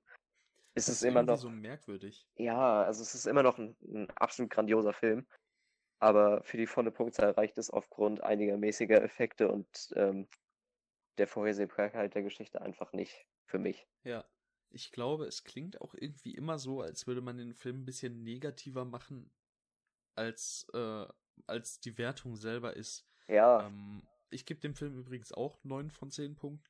Und ich finde irgendwie, man, man sagt mal, ja, es ist fantastisch, das fantastisch, das fantastisch. Und dann hält man sich irgendwie fünf Minuten an so einem Makel auf, der halt so ein, einfach nur so ein kleines bisschen das Erlebnis quasi schwächt. Und schon klingt so, als würde man das hassen. ja, es, es ist halt wirklich, Ähm. es fühlt sich wirklich so an, als würden wir da konsequent nach Fehlern suchen, um den Film schlechter bewerten zu können. Aber es Ja, aber nein, es ist nicht so. Nee, so, so ist es nicht gemeint. Er ist großartig. Aber es Ja, fühlt sich irgendwie angucken. nicht, es fühlt sich nicht nach mehr an. Es Aber es fühlt sich-. Fühlt sich auch bei, bei weitem nicht nach weniger an. Also, Nee, das ist eine keinen Fall. ganz, ganz runde 9 von 10. Und eine dringende Guckempfehlung. Okay. Als letztes kommen wir zu Interstellar. Interstellar zeigt eine in der Zukunft angesiedelte Erde in einem Zustand, welcher sie für uns nicht mehr lange bewohnbar macht. Deswegen tritt Joseph Cooper mit drei weiteren Wissenschaftlern eine Expedition an, ähm, auf der Suche nach bereits von vor vorigen Wissenschaftlern bereisten Planeten und um der Menschheit ein neues geeignetes Zuhause zu finden. Mm, Das ist, glaube ich, ein Film, wo auch du ein klein wenig mehr zu sagen kannst als ich. Ja, Von äh, dem, was ich so aus gewissen anderen Podcasts gehört habe. Nochmal jetzt äh, die Empfehlung. Die kommt wahrscheinlich eine Stunde zu spät, das sollten wir am Anfang sagen. Hört euch alle unsere Podcast-Folgen an. Sie sind alle absolut empfehlenswert. auf jeden Fall. du mir widersprechen? Ich glaube nicht. Äh, nein, nein, Tim, natürlich nicht, bitte feuer mich nicht. Aber Nee. Interstellar, kommen wir zurück zu Interstellar. Wir, haben, wir sind eh schon genug abgedriftet heute. Interstellar ist auf jeden Fall ähm, wieder Nolan-typisch auf einem Intellekt, der sehr, sehr anspruchsvoll ist. Und dieser Film ist Äh, zudem noch. Zu dir komme ich gleich, Kollege. Also, ja. der Film ist beinahe drei Stunden lang. Ich glaube, so ungefähr zwei Stunden f- 45 Ja, oder so. 2,50. Ich glaube 2,45. 2,49. Okay. Ähm, ist es unfassbar dafür, zumindest aus meiner Sicht, wie durchgehend und konsequent unterhalten und faszinierend er ist. Es gibt am Anfang Da stimme des, ich zu. es gibt am Anfang des Films, also der Film, bevor, also es ist ja ein, ein, ein Weltraumfilm und es dauert aber gute 40 Minuten oder so, bis es überhaupt erst in den Weltraum geht. Und ich finde dieser Aufbau und wie er die Welt vorstellt, was alles passiert ist und die Figuren einleiten und sowas, ist phänomenal. Da muss ich auch sagen, ich fand äh, den Anfang sehr, sehr gelungen. Vor allem, weil er eine Figurentiefe, vor allem für seine Tochter und seinen Sohn, ähm, etabliert, die, wenn das Ganze schneller in den Weltraum gegangen wäre, gar nicht, gar nicht für den Zuschauer nachvollziehbar gewesen wäre. Auf jeden Fall. Ähm, und dabei muss ich sagen, Timothy Chalamet spielt gut. Mackenzie Foy spielt diese Rolle so fantastisch als junge Merv. Ja, Also ich muss ganz ehrlich sagen, dass die war da ja, glaube ich, 14 zu dem Zeitpunkt. Und ich verstehe nicht, warum die nicht in mehr Filmen mitgespielt hat. Die hat noch in The Conjuring mitgespielt und in zwei ähm, Twilight-Filmen. toll, Und dann. Was? toll, Twilight. Wahrscheinlich der Höhepunkt jetzt- ihrer Karriere. Ja, und 2018 in dem Nussknacker, äh, Knacker, Nussknacker, so, wenn man den englischen Titel liest, sondern im Nussknacker Ja, hat sie mitgespielt und das war's dann aber auch, abgesehen halt von Interstellar. So, das ist doch, die spielt da so fantastisch und dann ist sie irgendwie weg. es gibt also auch, es das gibt auch Leute, schade. es gibt auch Leute, die verfolgen das einfach nicht mehr weiter, weil sie es nicht wollen. Ich weiß jetzt nicht, ob das Ja. in ihrem Fall so war, aber es gibt Schauspieler, die fahren sich Ahnung. einfach zurück. Das ist schwer zu sagen. Ich meine, die ist jetzt ähm, b- b- b- 19. Hm. Also die kann auf jeden Fall noch mal irgendwann weitermachen, so ist es nicht. Ja, Hat noch ein bisschen was von ihrem Leben vor sich. könnte man Aber trotzdem, ich würde mich sehr freuen, äh, mehr von ihr zu sehen. Ja, ich klasse. auch. Auf jeden Fall. Äh, vernachlässigen kann man da auf jeden Fall gar nicht den kompletten Cast, der da mitspielt. Ähm, Nee, auf keinen Fall. fange ich mal an mit, mit den erwachsenen Versionen der, der Kinder von, von, von, vom Protagonisten Joseph Cooper. Ähm, das ist nämlich für Murph einmal Jessica Chastain und für Mhm. sein Junge, wie heißt der Tom? ich habe seinen Namen vergessen. Äh, Tom, ja. oh, er heißt echt so? Okay. Hast du Ähm, gerettet. Casey Affleck ist Genau. ähm, auch wahnsinnig stark. Also von Jessica Chastain sieht man noch einen Ticken mehr, aber auch Casey Mhm. Affleck spielt äh, das, was aus diesem Jungen geworden ist. Also es ist auch eine Figur, die ein, von der man eigentlich nichts mitbekommt, aber die hat so einen radikalen Wechsel durchgemacht oder eine Entwicklung. Das ist schon ja, heftig. ich finde auch Casey Affleck wesentlich ausdrucksstärker als Jessica Chastain, Tatsächlich. muss ich sagen. Ja, ich finde, ähm, Casey Affleck hat so seine Szenen, so richtig, teilweise richtig gebrochen aussieht. Ja. Und keine Ahnung, bei Jessica Chastain, sie spielt auch wirklich gut. Das kann man ihr auf äh, keinen Fall äh, abtreten oder so. Aber keine Ahnung, irgendwie hat mir da manchmal noch so ein bisschen was gefehlt. Ich fand auch, also ich würde auch jetzt sagen, ich würde Mackenzie Foy über Jessica Chastain stellen. Mhm.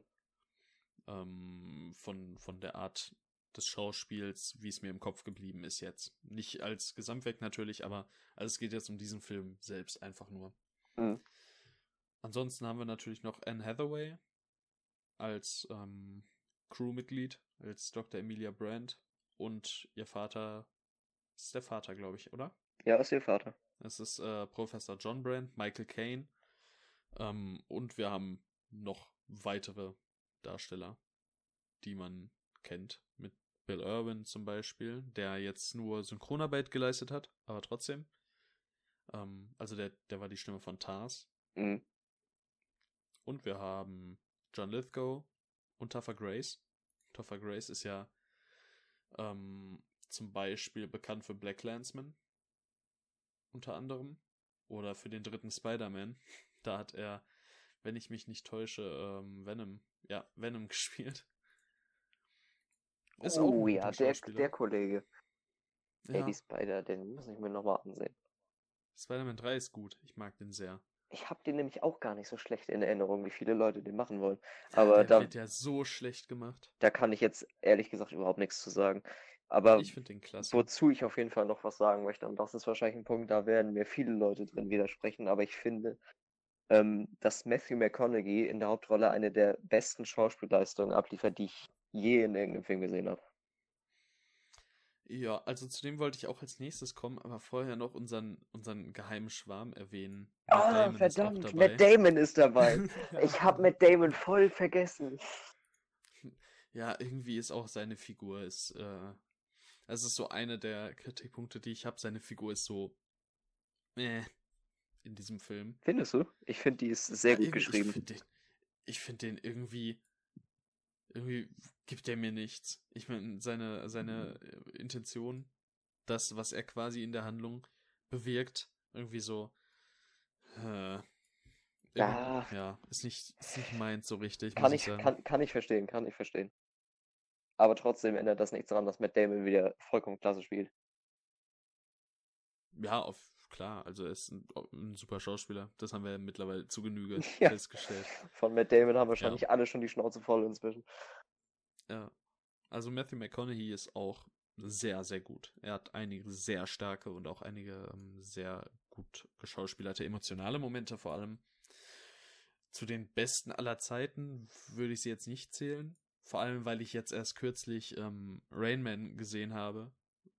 Mit Dustin Hoffman als ähm, Autisten. Und da habe ich gedacht, okay, das, das ist Schauspiel. Das ist so eine, also wirklich eine der absolut besten Performances, die ich jemals gesehen habe. Rayman will ich auch äh, noch sehen.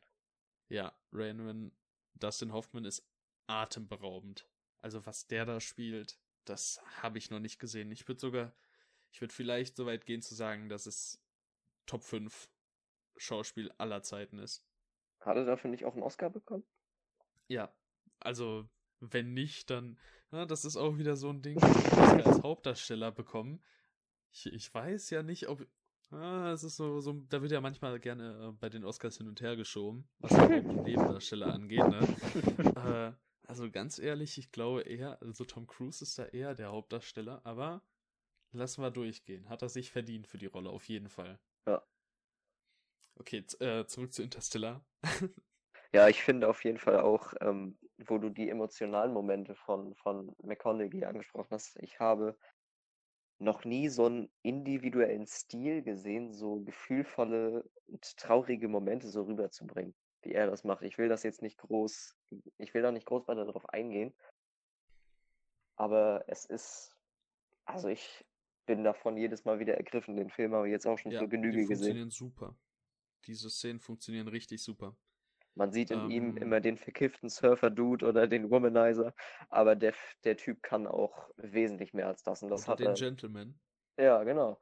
Das hat er in Interstellar oder jetzt auch Gentleman, obwohl ich den nicht gesehen habe, ähm, Ja, Klar. deutlich gemacht, dass er mehr kann als das. Ja. Ähm, ich muss natürlich jetzt, also ich finde den Film auch sehr gut. Da will ich gar nichts gegen sagen. Ähm, aber ich muss gelegentlich ein, ein kleines bisschen reingrätschen. Ja, es gibt zum Beispiel eine, eine Szene, in der äh, erklärt wird, was ein Wurmloch ist. Da merkt man so die Exposition dann doch ziemlich, ziemlich gut. Ähm, ich weiß nicht, ob du dich erinnerst oder ob das für dich so ein bisschen negativ ist. Äh, da, da wird Matthew McConaughey von, wer auch immer da ihm das erklärt hat. Also er fragt, warum das Wurmloch rund ist. Da war ich so ein bisschen, ne, ist jetzt dein Ernst, du bist Astronaut und fragst ihn, warum das Wurmloch rund ist oder warum das Wurmloch eine Kugel ist. Also das, das war halt so offensichtlich, um es dem Zuschauer also zu erklären. Das fand ich so ein bisschen blöd. War, war Cooper nicht nur Pilot, war er wirklich Astronaut? Ich meine, der war Astronaut, ja. Ich glaube, ähm, ja, also er hat nicht die Erdumlaufbahn verlassen, aber auf jeden Fall ausgebildeter NASA-Pilot, whatever. Okay. Also der hat auf jeden Fall schon mit der NASA gearbeitet. Und dann, ja, also ist jetzt nicht so, dass das für mich ein wirklicher Kritikpunkt ist. Das macht jeder Film mal, dass er irgendwie probiert, was rüberzubringen. Aber es war ein bisschen amüsant, finde ich, so die also Vorstellung. Das, das, ist bei mir jetzt so gar nicht negativ haften geblieben. Nö, also das ist jetzt auch nicht der Kritikpunkt, auf den ich hinaus wollte. Es war nur so. so. eine kleine Anekdote. Ähm, was ich eher hm, ja schade fand, ähm, war die Auflösung. Ähm, es ist super schwer darüber zu reden. Ich sag jetzt mal so, äh, wie das, ähm, ja, Leute, die den Film gesehen haben, es ist, wird zwar wahrscheinlich nahezu jeder sein, aber trotzdem. Auflösung ist, glaube ich, klar, was gemeint ist äh, mit der Rückwand quasi. Und ich finde die Art, wie, wie eben, ähm, wie wir da hinkommen zu dieser Szene, wie wir aus der Szene wieder rauskommen und alles quasi um die Erklärung herum fand ich so unglaublich flach irgendwie. Äh, ich weiß, das werden manche nicht nachvollziehen können, aber es, es hat sich für mich so angefühlt, als hätte man nicht so ganz gewusst, okay, wie kommen wir jetzt zu diesem Punkt? Und dann, okay, wir erklären es dir gleich. Dann kommt der Anfang einer Erklärung, wie das Ganze jetzt funktioniert. Und dann werden wir zum nächsten emotionalen Moment begleitet und alles weitere wird irgendwie übersprungen. Und das hat mir, äh, ist mir so ein bisschen bitter aufgestoßen, muss ich sagen. Ich glaube, es war super kompliziert erklärt jetzt. Ja, Bist also irgendwie mitgekommen. Ich bin, ja, also ich weiß, was du meinst. Und ich finde, das ähm, Ende ist, also es ist nicht das Ende, aber ähm, ich sag mal so, der, der kann man schon den dritten Akt nennen? Äh, es ist so schwer. Ist im dritten Akt, ja klar, klar. Also auf jeden Fall, ähm, es ist gewöhnungsbedürftig, wie der Film ähm, manche Erklärungen schöpft. Aber ich finde es ja, und trotzdem. Vor allem nicht so ganz konsequent. Ich finde es trotzdem, erstmal finde ich super interessant. Und finde es ja. auch nach mehrmaligem Ansehen, ach, ich will nicht sagen schlüssig, aber in dem Universum funktioniert es für mich einfach. Es, es funktioniert, aber es der Film lässt nicht zu, dass man das hinterfragt. Ja. Der erklärt nicht genug, als dass, ähm, als dass man da wirklich. Also der Film gibt dir wenig Antworten darauf. Du hast halt manche Fragen, ne? Also es können ja Dinge beeinflusst werden.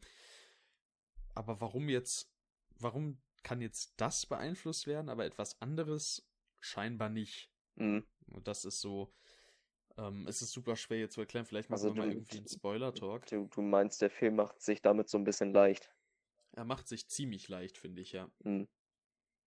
Und das, da kommen wir halt zu so einem Motiv, das bei einigen Nolan-Filmen auftaucht. Äh, der wirkt dadurch, dass er wenig oder das, na, man, wie soll ich das jetzt schon wieder ohne zu spoilern? es ist so kompliziert bei diesem Film. Ich glaube, man kann es ähm, einfach abschließend damit sagen, dass das Ende nicht unbedingt für jeden in sich schlüssig sein muss. Ja, das kann man auf jeden Fall sagen. Es kann. Und worauf ich hinaus wollte, dass Nolan-Filme manchmal den Eindruck machen, super komplex zu sein, aber bei, bei näherer Betrachtung ergeben sich einige, einige Löcher. Mhm. Mhm. Also, es, Du es, bist damit nicht so einverstanden, glaube ich. na, also ich, ich bin so gesehen nicht einverstanden, weil ich es einfach nicht so sehe, aber ich kann es verstehen. Ach so, oh ja, okay. Ja, also da muss man wahrscheinlich dann mal sich ähm, sehr viel genauer unterhalten dürfen, damit Wahrscheinlich. man da versteht, äh, was genau gemeint ist.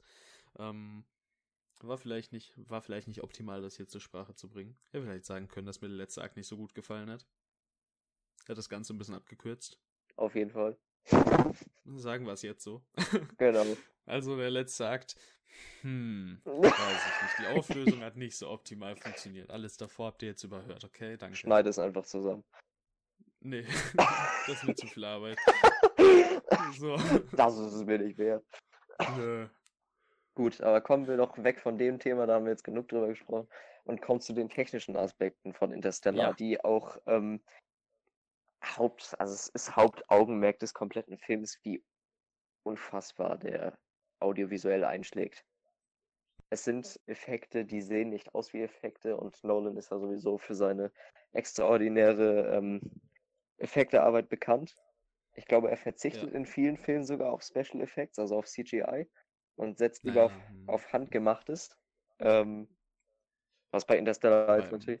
Ich weiß nicht, wie die Überhaupt das. nicht ich bin- oder kaum zutrifft. Ich bin, ich bin da überhaupt nicht ähm, im Thema drin und weiß nicht, wie einige Szenen da gemacht worden sind bei Interstellar. Aber auf jeden Fall sieht alles unfassbar gut aus. Also es sind Naja, ich Special. sag mal, mehr oder weniger alles im Weltall ist ja Special Effects. Ja, und es, Ja, ähm, ich weiß nicht, wie viel da innerhalb äh, der Raumstation on set ist, aber selbst da wird ja viel ähm, noch im Nachhinein bearbeitet und natürlich, äh, ich sag mal, Planet, einfach so. Ähm, da ist natürlich auch Planet. Da ist natürlich auch einiges ähm, Ah ja, offensichtlich bearbeitet. Jetzt weißt du ganz genau, was ich meine. Ja, doch, ich, ich weiß tatsächlich ganz genau, was du. Wahrscheinlich. Mit oben unten diese. Aber denn diese da. Aber worauf ich hinaus möchte, ist einfach, das sind Ja. Special Effects, die sehen zu echt aus. Als In dass wir- vielen Momenten auf jeden Fall, ja. Und das ist auf ähm, optischer Ebene einfach überragend. Ja, und da muss ich jetzt mal äh, in Netflix fronten. Die haben den Film scheinbar nur in 720 oder 1080p. Ähm, ich tendiere eher zu 720. Ich glaube, es ist 720p. Und diesen Film muss man eigentlich in, naja, mindestens 1080p, wenn nicht 4K schauen. Also ich kann mir vorstellen, dass er dann nochmal viel mehr einschlägt. Ich habe ihn jetzt das zweite Mal gesehen. Und ich überlege auch, auch wenn ich mit dem Film so meine Schwierigkeiten habe, mir den auf ähm, oder als 4K Blu-ray zuzulegen, einfach weil der so verdammt klasse aussieht. Und in 4K vielleicht nochmal wesentlich besser. das kann momentan bei Netflix auch damit zusammenhängen, dass die, um die Netze zu entlasten, die Qualität zurückfahren. Ja, habe ich auch schon gehört, aber ich meine nicht, weil ich weiterhin andere 4K-Inhalte als 4K anschauen kann. Ja. Und Das würde ja dann sich auf alles beschränken. Ich habe da keine Ahnung von. Auf, also, so wie ich es verstanden habe, würde es die Ausgabe von Netflix selber beschränken auf ein festes Maß. Oder sagen wir mal, es wäre dann 1080p und drunter. Aber da ist es, äh, ich habe immer noch 4K-Inhalte, die als 4K mir übertragen werden und, und so weiter. Mhm. Also ich glaube nicht, dass es daran liegt. Ja, gut. Ja. Aber nichtsdestotrotz ein audiovisuell richtig starker Film. Wo auch noch der, ähm, der Score mir sehr hängen geblieben ist, was normalerweise bei mir Ja, so der Score ist auch was klasse. bei mir so gar nicht der Fall ist. Also wenn man so über, über viele Aspekte eines Films spricht, ist das, was ich am meisten vergesse, immer der Soundtrack. Aber Interstellar ist auch so ein Hans Zimmer. Film. Ja, Hans Zimmer, der hat da was zusammengeschustert, das ist Der Composer von Rain Man. na sowas. Also man merkt, alles, Ja. alles fügt sich zusammen. Von wegen Ja. abgedriftet hier Rayman und Interstellar zeigen ganz Nee, klare, nee, nee, zeigen ganz klare Parallelen. Ist auch im selben filmischen Universum, habe ich mir sagen lassen. Ja, habe ich auch gehört. Das ist das Hans Zimmer Universe. Oh nein, hören wir lieber auf damit. Und Oh, das würde auch überhaupt gar keinen Sinn ergeben. Stell dir mal vor, es gäbe das Hans Zimmer Universe. Ja, Das warum auch? Also es Batman wie Superman und The Amazing Spider-Man 2 im selben Universum. weil er dieselbe Musik gemacht hat. und Madagaskar. Oh nein, wo kommen wir denn jetzt hin? Sprechende Tiere überall. Der Simpsons-Film übrigens auch, nur mal so. Oh. Und König der Löwen, beide. Oh no, no, no. oh no, no, no, du sagst es. Wir gehen davon wieder weg. Wir müssen Ja, Abstand nehmen, Abstand gewinnen. Wir müssen das jetzt gut und, ähm, und stimmig äh, auf, ein, auf ein Fazit bringen. Ja, möchtest du dann anfangen mit der Punktevergabe? Ich glaube schon. Also, der Film hat ein unglaublich starkes erstes Drittel, ein sehr gutes zweites Drittel und ein solide bis gutes drittes Drittel. Der letzte Akt hat für mich seine Schwächen, vor allem in der Auflösung, in seiner Erklärung. Äh, die Figuren sind gut geschrieben und sehr gut porträtiert. Und audiovisuell ist der Film einfach nur fantastisch. Er ist jetzt für mich nicht auf einem Niveau wie zum Beispiel ein Blade Runner 2049, aber er ist auf jeden Fall dicht dran. Ähm, optisch einer von Nolans besten Filmen auf jeden Fall. Und dementsprechend würde ich dem Film gerne, weil mich dann doch dieser letzte Akt ziemlich gestört hat, ähm, 8 von 10 Punkten nur vergeben. Ich hatte ihn kurzzeitig ähm, bei 9, 8,5 im Kopf, aber dann, keine Ahnung, hat mich dieser letzte Akt wirklich immer so ein bisschen gestört. Und da konnte ich dann einfach nicht mehr. Also ich habe mir jetzt auch kein Herz gegeben auf Letterboxd. Es ist so, hat so seinen faden Beigeschmack, aber trotzdem ein auf jeden Fall sehenswerter, sehr empfehlenswerter Film. Ja, So. ich, ich stock da noch ein bisschen höher und hab dann in dieser Genau. Folge äh, den zweiten Nolan-Film, dem ich 10 von 10 Punkte geben möchte. Denn Interstellar ist für mich einer der besten Sci-Fi-Filme aller Zeiten. Ich kann jetzt nicht groß Neues hinzufügen, was Tim jetzt nicht schon gesagt hat. Ähm, ich finde, der ist inhaltlich sehr, sehr vielschichtig und regt oft zum Nachdenken an, hat tolle Sci-Fi-Elemente, die genauso interessant sind. Ähm, hat, ich wiederhole es gerne nochmal, weil es einfach so eine unpopuläre Meinung ist, oder zumindest habe ich so das Gefühl, dass viele das einfach nicht so sehen, ist mit einer der besten äh, Hauptdarstellerleistungen, die ich je gesehen habe. Ähm, ja, also es ist auch jedes Mal wieder ein Blast, diesen Film zu sehen. Dafür, dass er drei Stunden lang ist, ist das so ein schnelles Ding. Fast, ja. Fast drei Ja, das Stunden. muss ich auch sagen. Also ich hatte wirklich nie den Eindruck, dass wirkliche Längen entstanden sind. Also es ist ein super kurzweiliger Film. Und dabei gibt es nicht mal wirklich so Massen an Action-Szenen oder sowas. Aber irgendwie kommt der Ja. Film so gut Es voran. gibt ja, es gibt ja eine Action-Szene, eine Kampfszene. Ja, Die ist so, also die ist so die lustig. ist richtig witzig. Ich bin mir nicht sicher, ob Hast sie, du schon, ich bin mir nicht sicher, ob sie das sein soll. Aber sie hat auf jeden Fall einen richtig witzigen Unterton. sie, dadurch, dass sie so super realistisch eben ist. Ja, ist So genau. super realistisch dargestellt. Ähm, hast du Ad Astra gesehen? Nee. Ja, da gibt's ein äh, Rennen auf dem Mond, glaube ich. Ein Autorennen, also ein Auto, ne? ein ähm, Fahrzeugrennen auf dem Mond. Das ist auch ziemlich amüsant, dadurch, dass es so realistisch ist. Okay. Also es ist auch super leise, also ist halt still im Weltall, ist halt so, habe ich mir sagen lassen. Ja, ich auch. Und und dann, dann siehst du so einen so, so einen Fullshot quasi. Äh, oder ein, ein Longshot. Das ist ein Longshot. Und da fahren halt diese beiden Gefährte lang und du hörst halt quasi nichts und es passiert auch irgendwie nichts, aber es ist so trotzdem eine ziemlich spannende Szene. Es ist irgendwie merkwürdig. Ja, Also freu dich auf Ad Astra, ist auch ein sehr guter Film. da muss ich auch noch gucken. Okay. Ähm, ich denke mal, damit sind wir durch. Zum Hast Wohle. du noch irgendwelche Worte zu verlieren? Nö, also zum Wohle aller Zuhörer äh, halten wir jetzt endlich die Fresse, ähm, sind durch mit den Filmen und können eigentlich wieder nur unsere, ja, unseren Nachsatz geben. Ich bedanke mich auf jeden Fall hier schon mal fürs Zuschauen. Mach ausnahmsweise mal den Anfang, weil es sich jetzt einfach gerade so ergeben hat und ich die Schnauze voll davon habe, dass Tim immer das Zepter in der Hand hat. Ähm, auf jeden Fall ähm, würde es mich freuen, also nicht nur mich, den Tim wahrscheinlich auch, wenn ihr beim nächsten Mal wieder dabei seid. Und danke allen fürs Zuhören. Das sage ich jetzt, glaube ich, schon zum dritten Mal, aber was soll's. Ich bin, ich bin mit dem Gehirn eh vorne drüber und hinten durch.